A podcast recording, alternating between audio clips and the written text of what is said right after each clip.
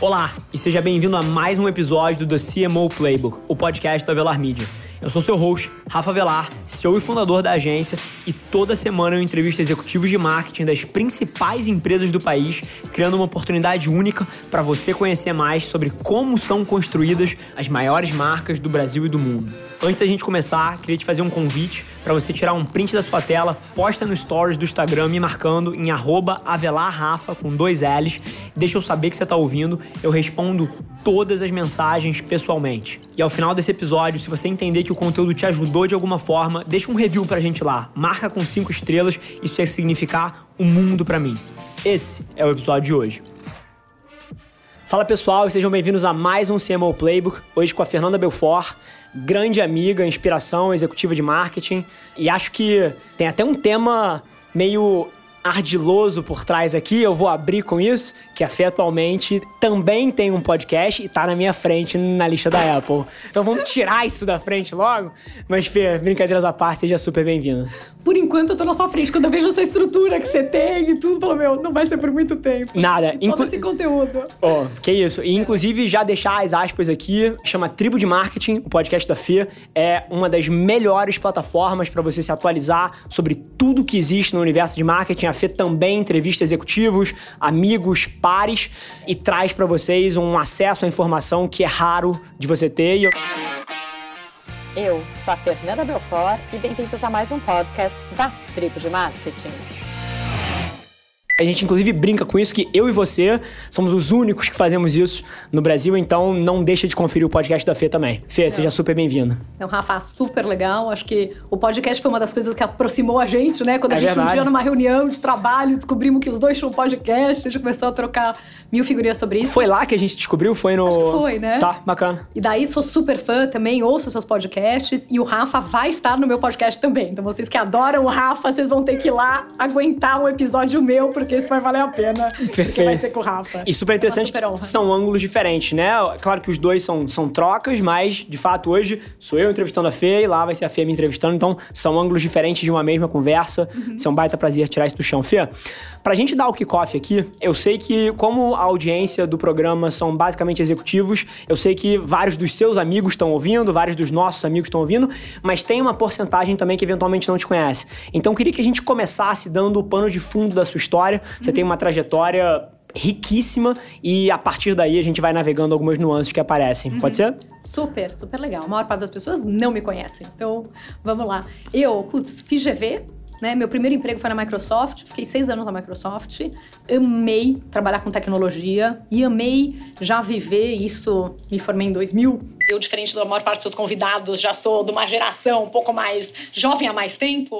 Eu, essas empresas, como a Microsoft, já tinham uma dinâmica muito mais presente hoje, né, de meritocracia, de abertura para ouvir opinião de qualquer um, de qualquer nível hierárquico e tudo isso. Então foi uma experiência incrível. Numa época que isso não era tão falado, né? Não era Exatamente. tão mainstream. Isso que é fantástico. Exatamente, né? Trabalhei na Microsoft de 99 até acho que 2004. Perfeito. Né? Quando eu de repente tive uma proposta para ir trabalhar em cerveja na Kaiser, uma mudança que não é comum no mercado, de sair para consumo depois de tech, ainda mais naquela época. E daí eu falei, bom, agora eu tenho que tomar uma decisão se você é uma profissional de tecnologia, simplesmente, ou se você é uma profissional de marketing.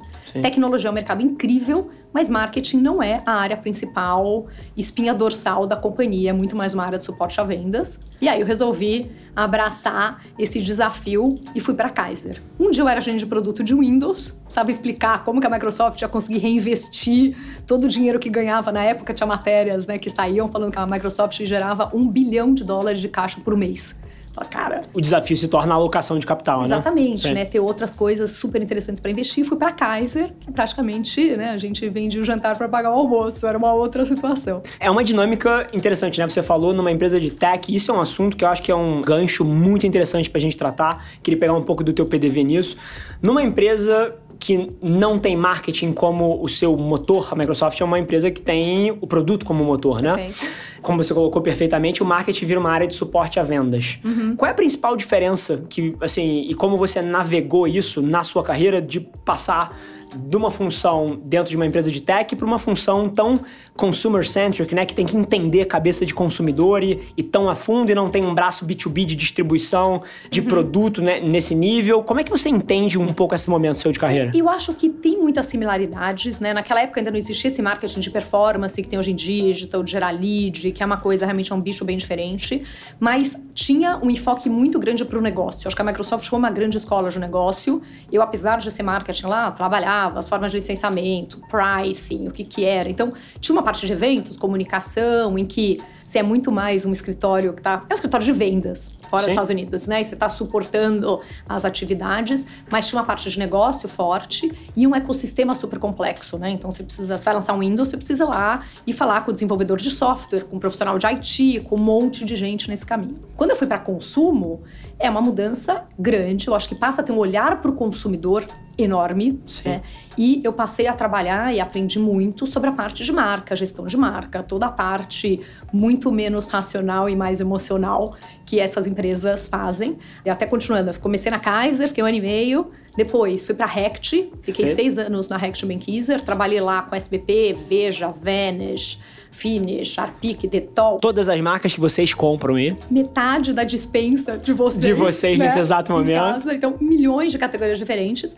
E não é uma empresa gerindo uma marca, né? Então, você está lá como gerente de produto, depois eu era grouper gerenciando, em alguns momentos, três marcas diferentes. E você está realmente cuidando daquela marca. O que, que aquela marca significa para o consumidor, qual o problema que ela resolve, qual a ligação emocional que ela tem. Então, tem um lado, acho que muito mais né, humano da gestão do marketing forte. Perfeito. Perfeito. E essas empresas de consumo acabam tendo toda a gestão do business muito dentro da área de marketing. Então, me perguntar, putz, Fê, como era o teu dia a dia numa empresa dessa? Eu, assim, tinha uma hora que eu estava discutindo o conceito de inovação, campanha, tudo isso, mídia. E nos outros momentos eu estava numa reunião discutindo com o trade o plano para recuperar market share na área 4, no canal indireto. Aí eu estava com o pessoal de produção vendo o que, que ia acontecer, qual era a previsão, o que, que a gente tinha que ter de estoque de produto, trabalhando inovação, a fábrica está pronta, não está pronta, o que, que tem que fazer de mudança para implementar esse produto, vai atrasar, qual que é o time to market. Então tem uma gestão do negócio muito forte. Sim, né? que inclusive, é uma dicotomia, na visão de muita gente, errada. Às vezes, as pessoas pensam, ah, bacana, marketing é campanha. Sim. Assim, marketing é tudo que move a agulha do negócio. Sim. E a gente pode entrar não só nessas dinâmicas que você falou de, pô, do negócio em si, produção, trade e várias outras das variáveis que permeiam isso, mas até a experiência do cliente, né? Na hora que ele pega o teu produto, bota na mão e aperta o botão do SBP ou, ou, joga o Vanish na roupa, qual é a experiência disso? Porque você cria marca nisso também. Então, Exatamente. é isso que você falou e eu não sei se as pessoas tiveram sensibilidade para captar, é olhar o marketing de uma forma holística, né? Uhum. Que absorve a experiência do usuário inteira, desde a produção até o momento que você compra, até o momento que você usa. Sim. Eu acho que essa é uma das principais principais coisas que tem que ser debatidas quando a gente fala do trabalho Sim. de comunicação, né? Sim. E em consumo, você é dono de um negócio. Então Sim. você tá lá e você cuida de Veja, é como se você fosse dono do negócio de Veja. Tá indo bem, não tá indo bem? Como que tá a rentabilidade? O que que tá acontecendo? O que que a gente vai lançar? O consumidor tá feliz, não tá? Tá dando reclamação? Deu problema na fábrica, não deu problema? Quanto que vai produzir? Né? Qual é o portfólio ótimo, que produto tem que ter, que tipo de loja. Então, acho que o que me encanta muito em marketing é que é uma disciplina muito ampla e você acaba sendo dono de um negócio ali, cuidando de Sim. tudo que ele tem. Isso era que ano, Fia, para contextualizar as pessoas aqui? Putz, aí eu fiquei na Rect, acho que de 2006 a 2011. Maravilha. Alguma coisa assim. O que eu tentei buscar aqui era só uma linha do tempo que permitisse a gente eventualmente construir para frente. Isso era pre-massive social, né? Então Sim. era pré as redes sociais na escala que elas estão hoje. Então, segura essa vírgula aí, vamos deixar a Fê contar a história. Meu trabalho na Rect, gente, eu fazia social para ganhar fãs do Facebook, para depois eu ter uma base que eu ia poder me comunicar de uma forma realmente nativa. É curioso como as dinâmicas Mudou mudam, né? completamente. Sim. Né? Então a gente fazia marketing, fazia coisas no Facebook para conseguir seguidores, porque a gente tinha uma base ali que depois a gente ia poder se comunicar com essa base de uma forma super natural e com custo baixo. E curioso porque porque eu já debati algumas coisas nessa época e era curioso que as pessoas tinham a impressão que essa audiência era sua ad eternum, né? Exatamente. E depois a gente viu o alcance orgânico das plataformas caindo e a maioria das empresas que tinham investido nesse sentido, quase que se sentindo traídas pela plataforma num movimento desse de redução do alcance orgânico. Mas vamos só deixar essas pérolas voando aqui pra gente poder voltar nelas. Sim. Fê, continue aí pra Não, gente. super bacana. Depois, eu saí da Rect, né? Fui pra Kimberly. Então, fui cuidar de íntimos no regional. Depois, fui pra papel higiênico. Primeiro no regional, depois no local aqui no Brasil. Então, é Scott fora do Brasil. E no Brasil é Neve. Sim. Né? Esse Neve que tá nas lojas hoje, né? Com Dermacare e tudo. Foi um projeto que eu comecei no regional. A hora que passou pro local, eu acabei chutando a bola num campo, pegando no outro e implementando. Que bacana. E- Conta um pouquinho dessa história. Como é que foi o pano de fundo desse produto que talvez 80% das pessoas que estão ouvindo já passaram na mão, né? Sim. Como é que foi? Então, é super interessante porque na minha carreira eu tenho produtos, né? Que você fala, gente, você faz marketing de papel higiênico. Foi uma categoria incrível, porque, primeiro, parece que não dá pra ter inovação, não dá pra ter muita coisa, e dá, né? Assim, a gente fez alguns projetos super interessantes. Uma, a gente fez alguns trabalhos de comunicação incríveis. Então, a gente fez, por exemplo, um filme que depois até foi pro Summit naquele ano do Facebook, que chamava Metáforas, que fazia uma analogia ao que que é ir ao banheiro. Então, entrava o pé ali da mulher, Perfeito. ela fechava a porta e daí aparecia uma cena de um caminhão virando lama, de um, um para-brisa com sujeira e tudo. Aí ela tirava o papel higiênico, assim, só puxava, né, aquela cena fechadinha e começava, tipo, uma vassoura naquela lama que não limpa nada, né, o para-brisa sem água, naquele para-brisa e tudo.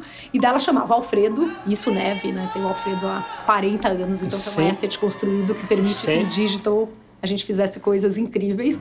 Vinha o Alfredo com wipes, né, com o lenço umedecido, e daí começava a chover, vinha uma mangueira de água, limpava tudo. Então, quer dizer, a gente acabou fazendo filmes que foram super Icônicos. Sim, eu, eu consigo lembrar de alguns aqui.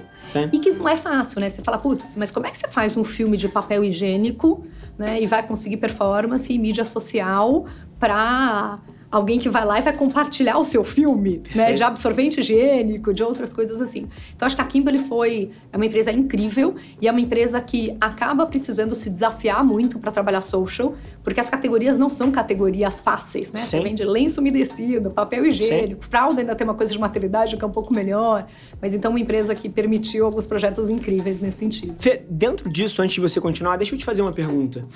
Eu já ouvi, você já ouviu, eventualmente 80% das pessoas que estão ouvindo aqui já ouviram essa frase que você colocou por trás aí algumas vezes, que é, pô, essa categoria é difícil de trabalhar, mas dá pra inovar, mas a gente escuta muito bem o é difícil de trabalhar e as pessoas ficam na mesmice.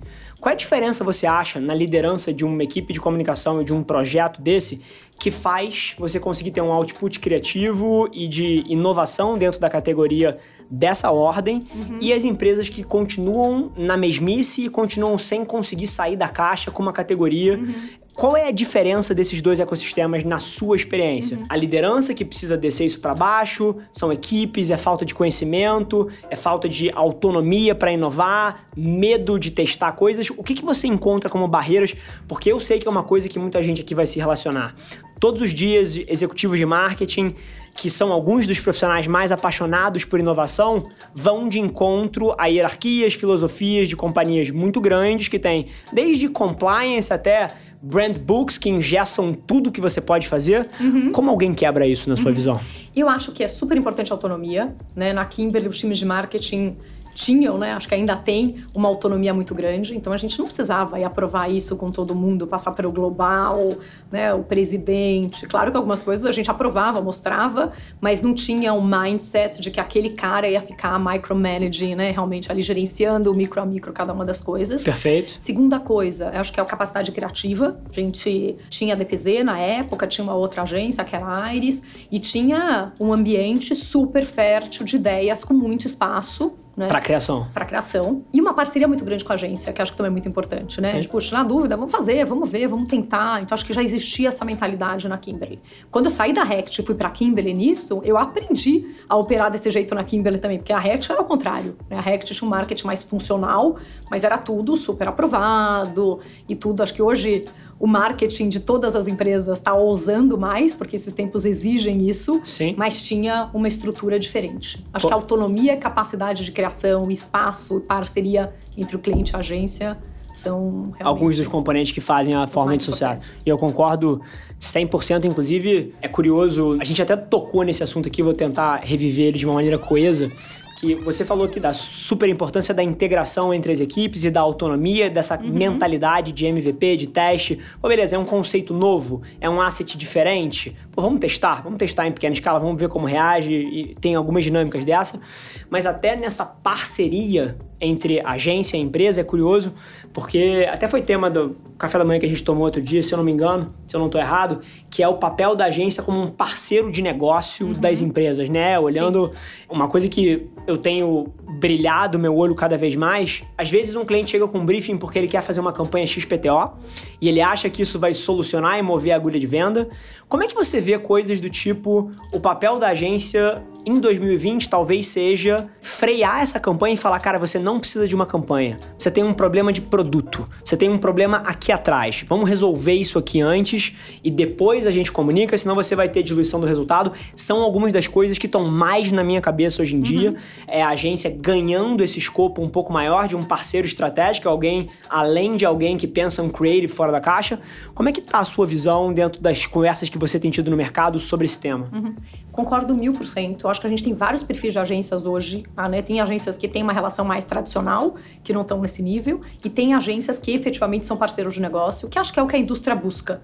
Principalmente os clientes que estão mais abertos para isso. Perfeito. Tem cliente que ainda opera num formato que não quer ser muito questionado, Sim. né? Eu não quero que você venha aqui questionar se eu tenho um problema de CX ou se eu tenho um problema de produto ou tudo isso, porque eu- isso para eu resolver é muito maior, a coisa é complicada. Nossa, não vamos nem entrar nesse assunto. É aquela cabeça, deixa eu perder 1% de market share aqui, mas eu não compro um problema político interno. É, ou vai Sim. ser tão complicado porque eu não vou ter força pra mudar tudo isso, Sim. ou o que for, né? Mas tem muita gente que tá aberta, e eu acho que tem algumas agências que têm feito esse papel e têm feito esse papel muito bem. Bacana. Eu acho que você, como um cliente em 2020, atualizado, com a cabeça atual, querendo fazer o melhor pelo seu negócio e trazendo voz pros problemas, arrumando as coisas, sendo questionador, você quer ter um parceiro de negócio, você quer ter um parceiro que ajude a olhar as coisas Sim. com uma cabeça um pouco mais fresca de fora, porque quando você tá dentro, você É acaba o seu mundinho, a é perder... a sua bolha. E você Perfeito? acaba começando a perder perspectiva de virar e falar, gente, o problema não é esse, o problema é aquele. Você veio aqui com um briefing, né, desse jeito, eu acho que não é por aí. E tem uma coisa que eu adoro, né? Um livro que eu li que eu amo, que chama More Beautiful Question, né? Sim. Uma pergunta mais bonita, que assim, você precisa sair da pergunta certa. Você precisa sair do briefing certo. Precisa, em alguns momentos, ter gente te sacudindo se você não estiver fazendo a pergunta certa. Sim, mas é curioso e eu concordo 100%, tá? Eu só enxergo uma dinâmica que 90% das pessoas não quer ser questionado.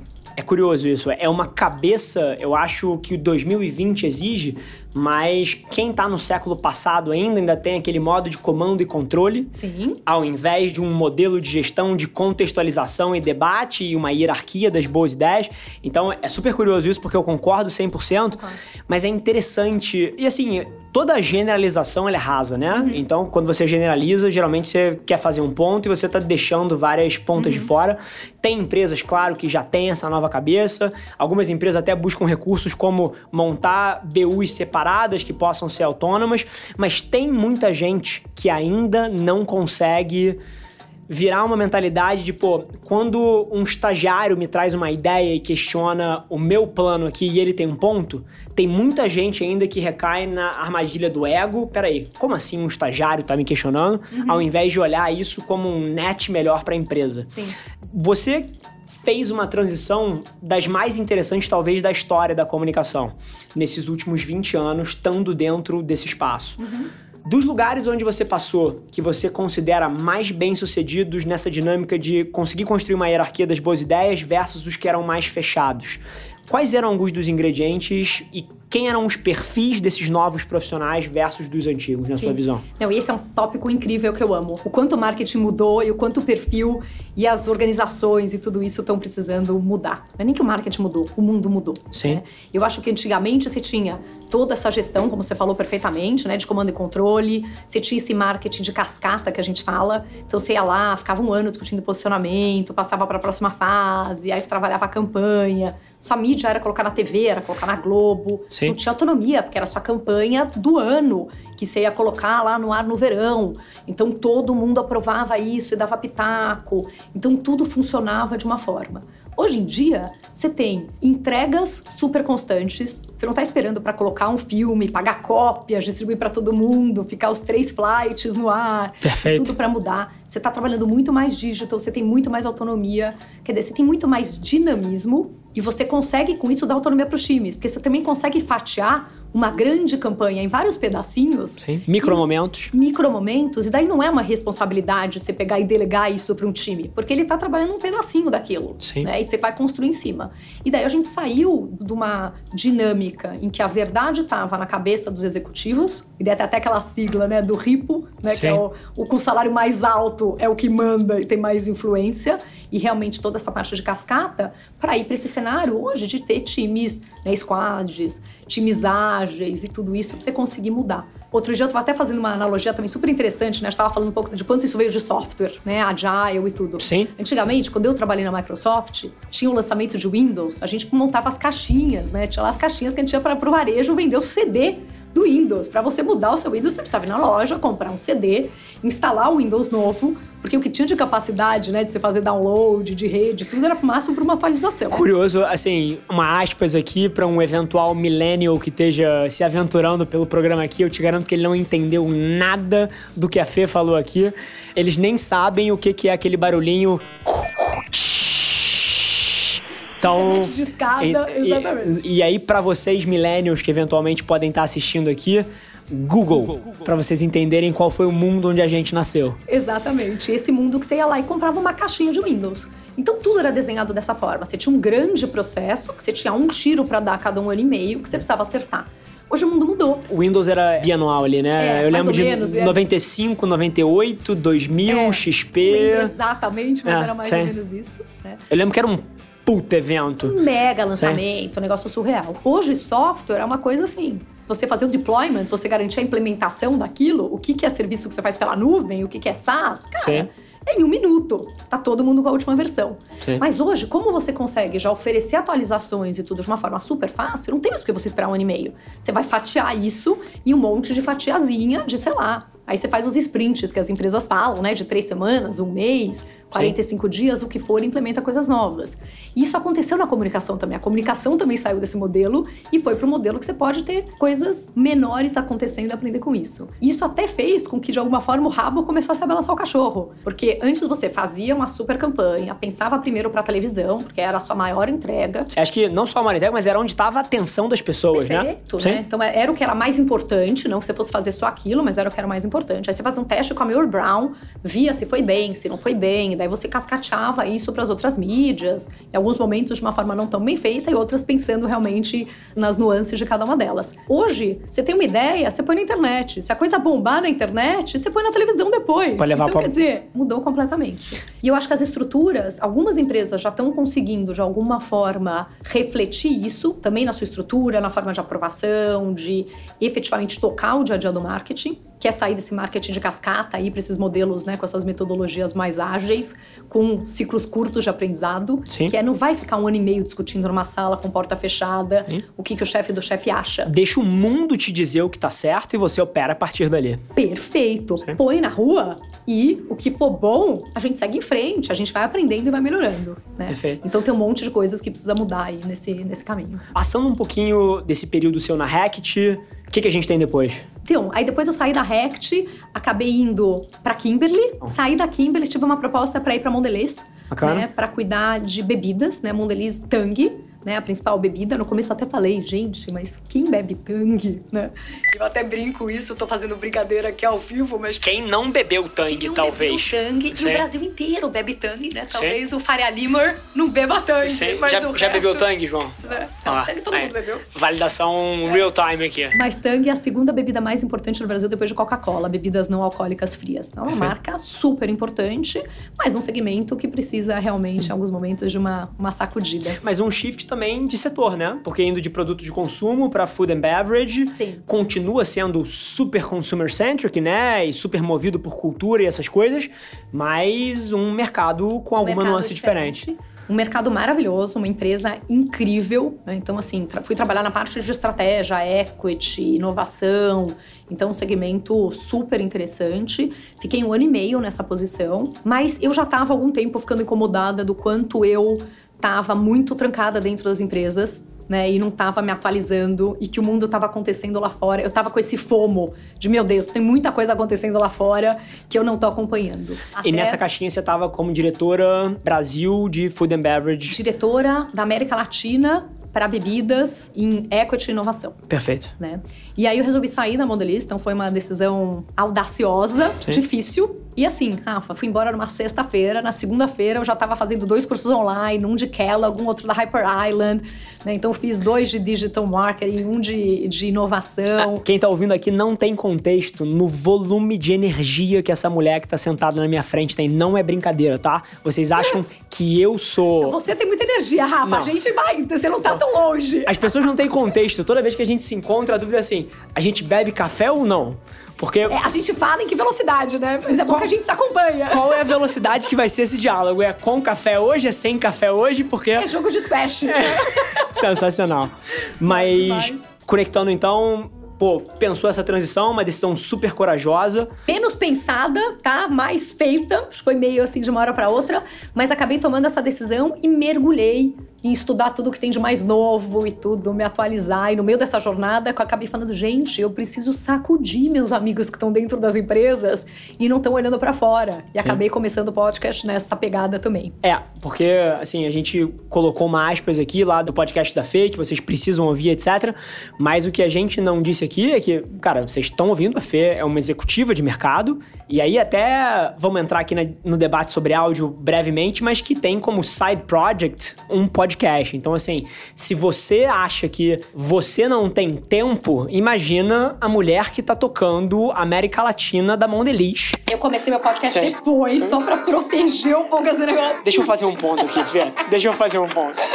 Mas... Mas eu acho, Rafa, o maior desafio de fazer o podcast, eu acho que foi a vulnerabilidade. Essa era a minha Foi pergunta. Foi esse negócio de virar e falar, cara, né? Síndrome de impostor, tudo isso que existe na gente, né? E você fala, cara, eu vou pegar um microfone. Quem sou eu para pegar o um microfone e começar a contar isso e fazer? Você já tinha um perfil midiático na sua carreira de executiva?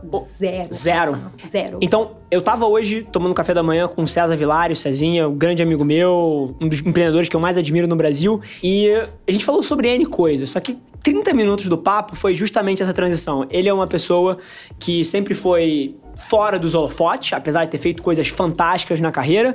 E não só ele, como várias das pessoas que eu conheço se debatem desse novo momento: produzo, não produzo, quero, mas tenho aquele pé atrás. Como é que foi a transição para você? Então, na verdade, assim, eu comecei no ano anterior, sim, quando eu tava na Mondeliz, um perfil no Instagram com as minhas filhas que chama Projetos Mãe e Filha. E a gente fazia projetos manuais, a gente faz isso em conjunto, né? Eu tenho duas filhas de 8 e 11 anos, e a gente, elas amavam, né? Tinha um Instagram. Eu comecei a brincar, foi um laboratóriozinho um pouco também, né? De Sim. a pessoa que tá lá por trás de uma mídia enorme, com uma agência, com uma mega infraestrutura, de realmente ir lá editar, fazer e colocar os filmes.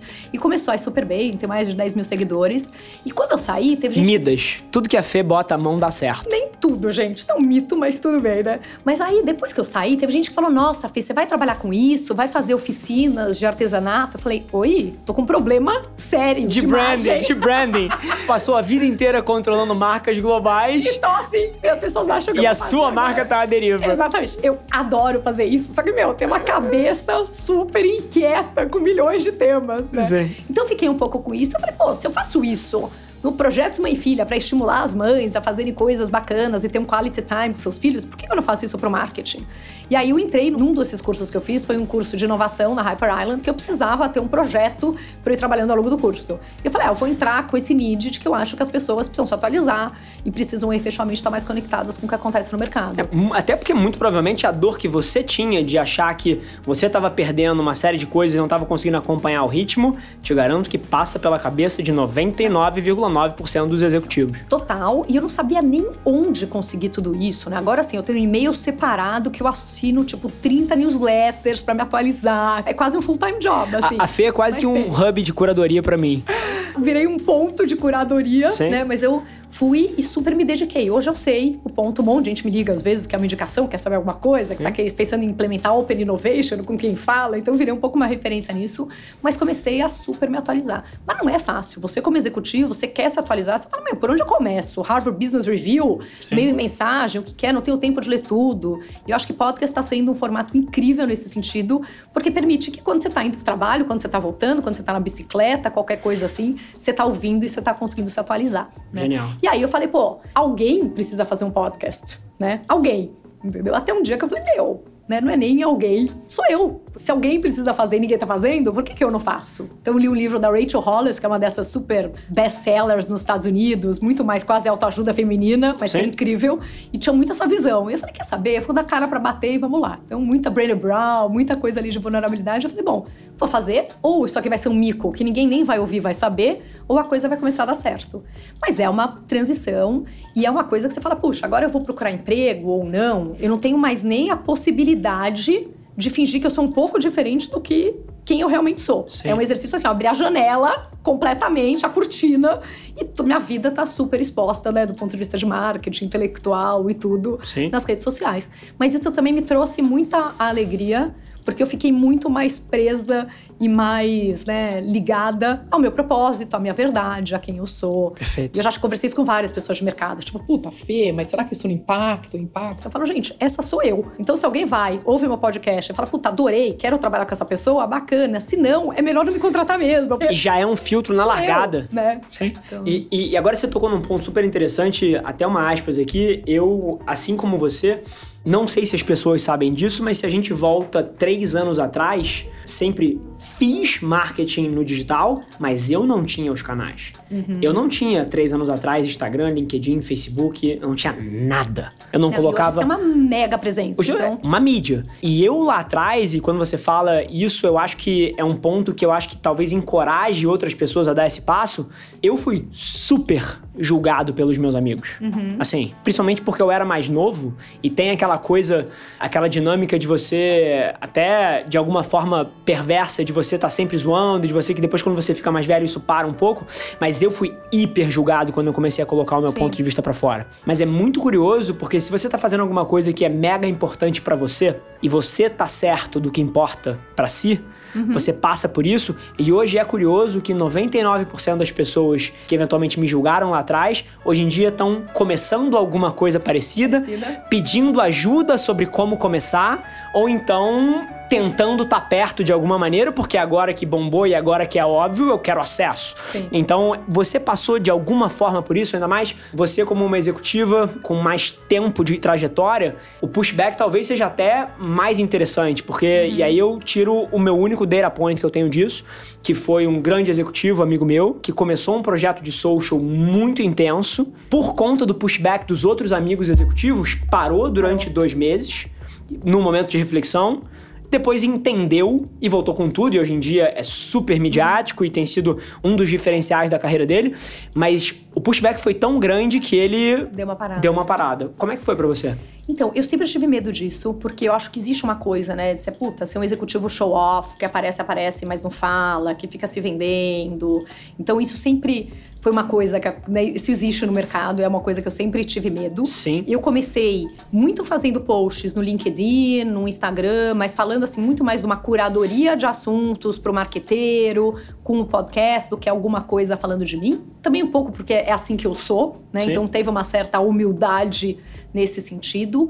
Mas eu tive mais reflexões de amigos falando: putz, Fê, você deu esse passo super bacana e tal, mas, mas meio que curioso como qual é eu tava qual pensando. É o colateral? Qual era, qual era o impacto, ou o que, que é. né, eu ia fazer com isso, ou exatamente qual é o teu propósito, o que você vai fazer. Achando muita gente, até que eu tinha um plano super desenhado que eu não tinha. Mas eu comecei assim colocando no LinkedIn para os meus amigos. Então acho que eu comecei de uma forma segura. Baby steps. Né? Baby steps. Mas eu, por exemplo, não convidava gente que não era minha amiga para ir lá e fazer entrevista. Porque eu falava, gente, né, tô até vergonha de ir lá e chamar a pessoa, será que ela vai querer participar do meu podcast? Será que não? E tudo. E conforme a coisa foi começando a fazer sucesso, né, tanto que os primeiros todos são super amigos, né, Sim. que entraram, gente que falou, não, Fê, eu vou lá, eu vou falar e acredito. Hoje em dia tem fila, é isso que ela quis dizer nas entrelinhas. Não, não tem fila, mas assim, desde quando eu descobri que o negócio tava indo super bem, que eu era ranqueada da Apple e tal, teve um monte de gente que já super se abriu, né? Sim. né? Porque daí já fala, pô, bacana, a coisa deu certo. Então acho que tem um cuidado das pessoas não quererem se arriscar, né? Perfeito. né? É pertinente, né? Você tem uma imagem profissional, acho que é a sua marca pessoal. Então você precisa sim avaliar o que você vai fazer, como você vai fazer, como é. você vai se colocar, qual que é o enfoque. Mas eu acho que traz tantas conexões bacanas, eu reaproximei uma série de pessoas que eu tinha trabalhado há muito tempo atrás. O próprio evento agora que vai acontecer mês que vem, eu tô assustado com a lista de confirmado. As pessoas têm, têm dificuldade de colocar sete pessoas numa sala, a lista do evento da tribo de marketing da Fê tem 70 nego confirmado. Não, mas é, é, até porque daí eu tenho uma comunidade, né? A gente tem um grupo no WhatsApp, o Rafa faz parte, tem um Sim. monte de gente querendo entrar, e por outro lado, assim, gente, porque também quem tá lá, meu, vai descaracterizar ou Sim. não, e tem um fila de espera para entrar no grupo. Então isso sim acontece, a gente vai fazer um meetup agora. O pessoal brincando, meu, Fê, você vai alugar o é, Maracanã, é, né, pra fazer o um negócio. Isso que eu quis dizer aí, é. tipo, meu. Mas acho que porque tem um clima muito bacana. Eu acho que também essas pessoas que estão mais próximas acabaram tendo uma conexão com esse tom né, de humildade intelectual, de vamos compartilhar. Eu acho que você precisa ter humildade para pedir, para perguntar, e você precisa ter né, generosidade para compartilhar. E acho que faltam essas redes seguras, né? De você Sim. se conectar com pares e com o mercado e um ecossistema mais bacana. Perfeito. E hoje o que eu vejo aqui, o podcast, assim, deve ter gente que deve falar mal, né? Acho que certamente todo Sim. mundo tem, sempre tem. Mas eu vejo que hoje me traz muito mais conexões positivas do que negativas, né? Ou Sem pelo menos não, não vem. Fantástico o testemunho, Fê. E assim, eu acho que independente das nuances que a gente debateu ao longo desse testemunho, tudo isso tem como pano de fundo essa transformação que o marketing está passando, né? Então, assim, se a gente hoje em dia está debatendo um executivo no seu CPF ser um veículo de mídia e as transformações de uma empresa, tudo isso se dá porque o mundo mudou muito nesses últimos 10 anos. Uhum. E, e, aí eu queria te fazer uma pergunta e talvez levando esse papo 180 graus para um outro lado, que é você foi uma pessoa, eu não vou falar que, que são duas eras, porque isso é uma simplificação, isso foram dezenas, centenas de micro mudanças que colocaram a gente onde a gente está, o smartphone talvez a maior delas, mas quando você senta para debater com um par executivo seu hoje e você vê as coisas que você debate e você contrasta isso com o que você debatia 10 anos atrás, qual é o contraste? Eu acho que o contraste é que há 10 anos atrás a gente achava que a gente sabia o caminho. Então é assim, puxa, a gente precisa fazer uma inovação. Tudo bem, vamos lá, vamos entender o consumidor, qual é o nicho do consumidor, vamos pensar em quais são as propostas para resolver isso, escrever uns conceitos. A gente achava que pelo menos sobre o processo a gente tinha controle. Perfeito. Eu acho que hoje as pessoas já sabem que a forma de fazer mudou, não existe uma forma nova, confirmada, provavelmente a gente nunca mais vai ter a certeza de qual é a nova forma. Sim. Você precisa lidar com essa insegurança e você precisa repensar até a forma de fazer. Essa semana eu estava batendo papo com uma amiga que é super diretora de uma empresa grande, falando: puxa, eu preciso mudar minha área de inovação. O que, que eu faço? falei: ó, tem que começar a olhar para fora, tem que ver o ecossistema, tem que mudar a forma de fazer. Você provavelmente não vai achar alguém preparado para isso no mercado de cara, você vai ter que formar alguém dentro. Então, quer dizer, quando você vai falar em transformação digital, na transformação do marketing, na forma que as pessoas têm que trabalhar hoje, você precisa começar se abrindo e olhando para fora para entender e aprender as novas formas de fazer as coisas. Não tem mais nenhum espaço para arrogância de falar, não, é assim que faz, eu sei como é que faz e essa é a forma de fazer. Perfeito. E é super curioso, Fê, inclusive sei que você tá super metida nesse meio de solução de problemas complexos, até através de uma iniciativa própria sua. Como é que você vê esse arcabouço de ferramentas de pensamento, né? Que aí você tem design sprint, você tem uma série de toolboxes aí para serem usados para resolver problemas complexos dentro das companhias.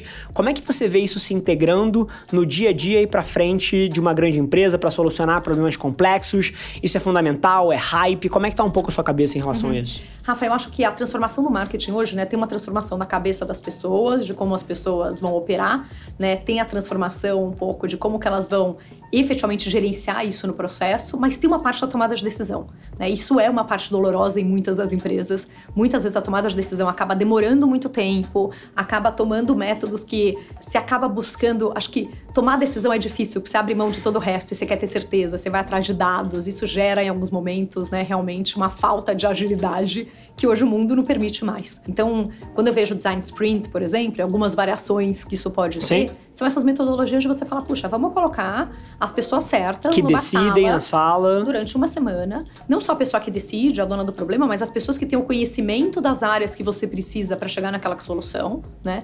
E efetivamente pensa, puxa, qual que é o problema que a gente precisa resolver? Né? O problema, às vezes a gente acha que a gente já sabe o problema. Aí você vai perguntar para cinco pessoas, cada uma fala de um jeito do problema, fala com restrições diferentes e tudo. Então, o primeiro passo é vamos alinhar esse problema, efetivamente as restrições, o que, que a gente quer resolver e tudo, pensar nas formas que você pode fazer, ter as sessões de ideação, de pensar em soluções para isso tudo, prototipagem e aí efetivamente validar com o consumidor se isso funciona ou se isso não funciona. Fora da sala de reunião. Fora da sala de reunião, Sim. né, com o consumidor de verdade. Mas acho que a gente hoje tem vários estudos mostrando que quando você trabalha com um time frame limitado, né, você tem um outro tipo de resultado. O ser humano foi feito para ter deadlines. Exatamente. Se o seu deadline for daqui um mês, você vai demorar um mês fazendo. Se o deadline for daqui a dois dias, claro que nem sempre dá pra fazer em uma hora, mas assim, você consegue fazer entregar uma coisa muito boa.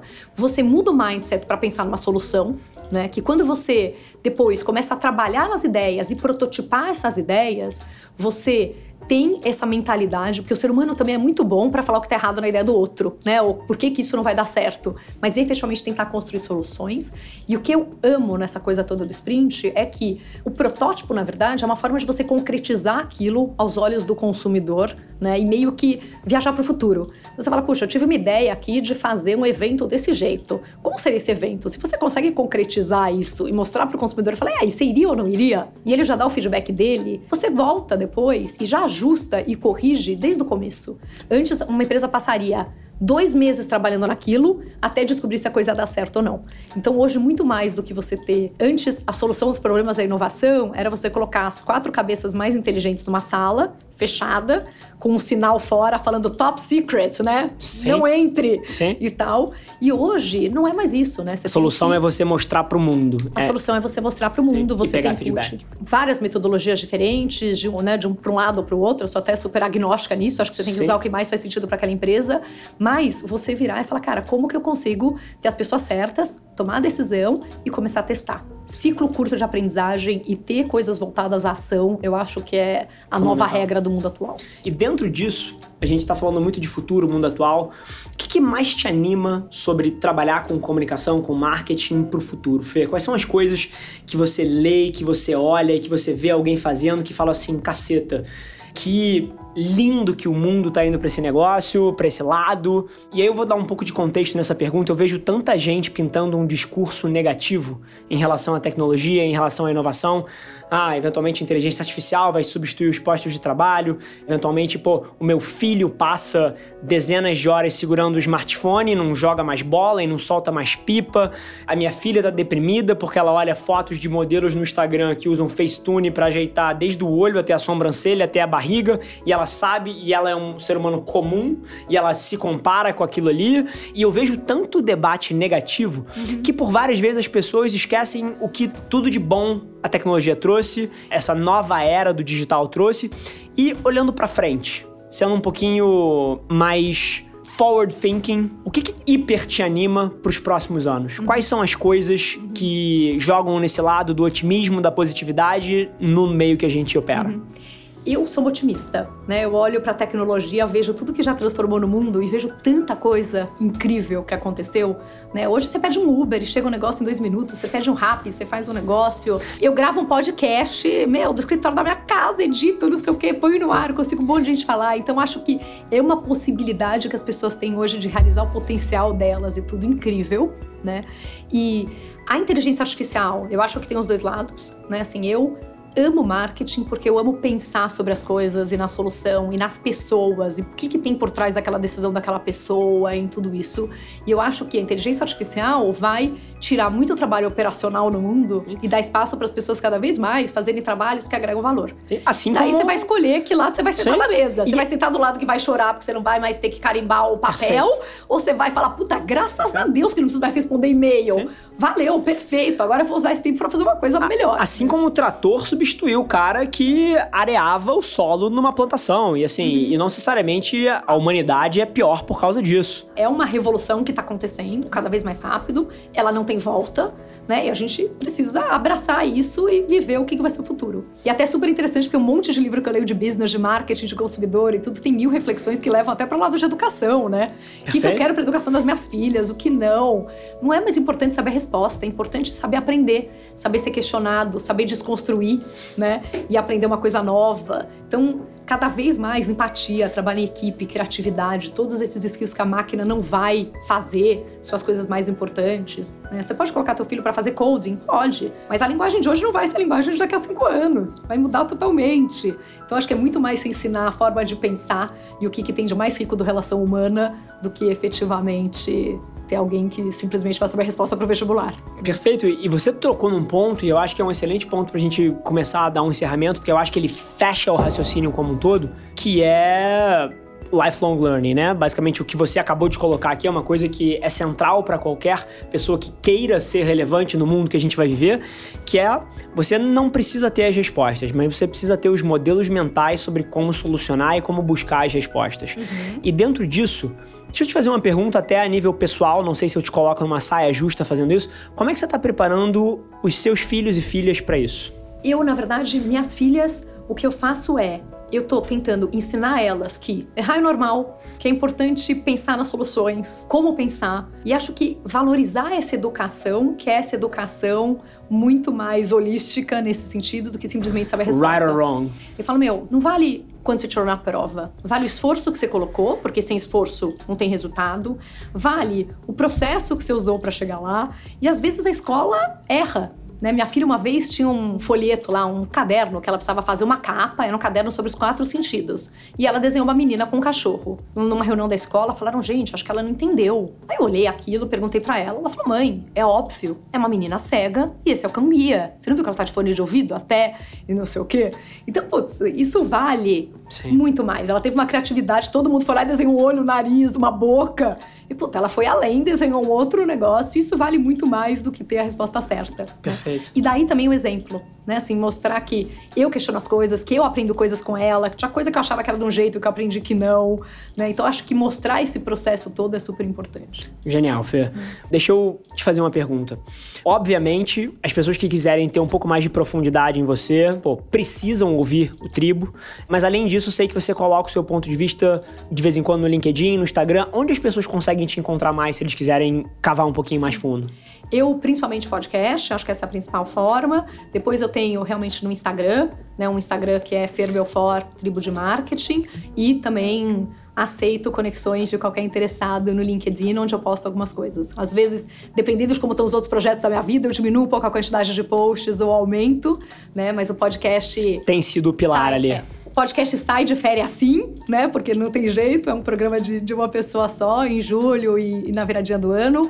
Mas fora isso, pelo menos duas vezes por mês, tem sempre um podcast no ar. Fechado. Ô, Fê, eu acho que o nosso papo foi, assim, na minha visão, um dos melhores que a gente teve até hoje. A gente teve, dentro de menos de uma hora, a gente conseguiu tocar em assuntos desde a transformação que a gente passa do marketing, coisas não correlacionadas como como preparar os seus filhos para o mundo que a gente vai viver, pontos de vista sobre futuro de tecnologia, diferentes nichos e segmentos de marca. Então, assim, Fê, foi um prazer sentar aqui contigo. Na verdade, é sempre um prazer sentar com você. Eu achei que Sempre amo conversar com você É? também, Rafa, porque a gente vai pra pontos, viaja e, e vai longe. Eu acho que a única diferença desse nosso papo pra todos os outros foi que dessa vez a gente tinha um mic ligado. É. E até fica o aprendizado aí, os outros também deveriam ter tido.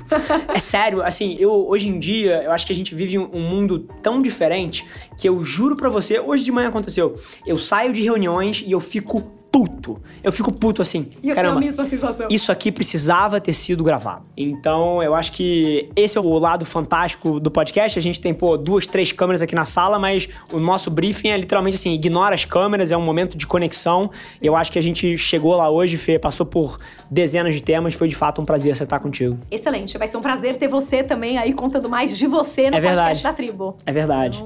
Não percam. Pessoal, então fica o convite, vai assistir o Tribo de Marketing, podcast da Fê, um dos melhores conteúdos que você pode achar sobre o tema. E fica de olho também, porque eu vou dar um pulo lá para bater um papo com a Fê na plataforma dela. Se você tá assistindo isso aqui, seja no YouTube, na plataforma de áudio que for, Spotify, Deezer, Acast, SoundCloud, tira um print da sua tela, me marca, marca a Fê no Instagram pra gente saber que você tá ouvindo. A gente responde todas as pessoas pessoalmente e a gente se vê no próximo episódio do CMO Playbook. Obrigado, Fê. Valeu, Rafa. Obrigada. Esse foi mais um episódio do The CMO Playbook, o podcast da Velar Media. E eu deixo aqui o meu muito obrigado por você ter passado esse tempo com a gente. Espero que tenha sido de valor para você. E te fazer um pedido, não se esquece de compartilhar um print da sua tela no Instagram, me marcando no arroba avelarrafa com dois L's e também marcando a Velar Media e deixando aquele review de cinco estrelas na sua plataforma favorita. Vamos colocar esse podcast no top 10 Brasil. Um abraço, gente. Até semana que vem.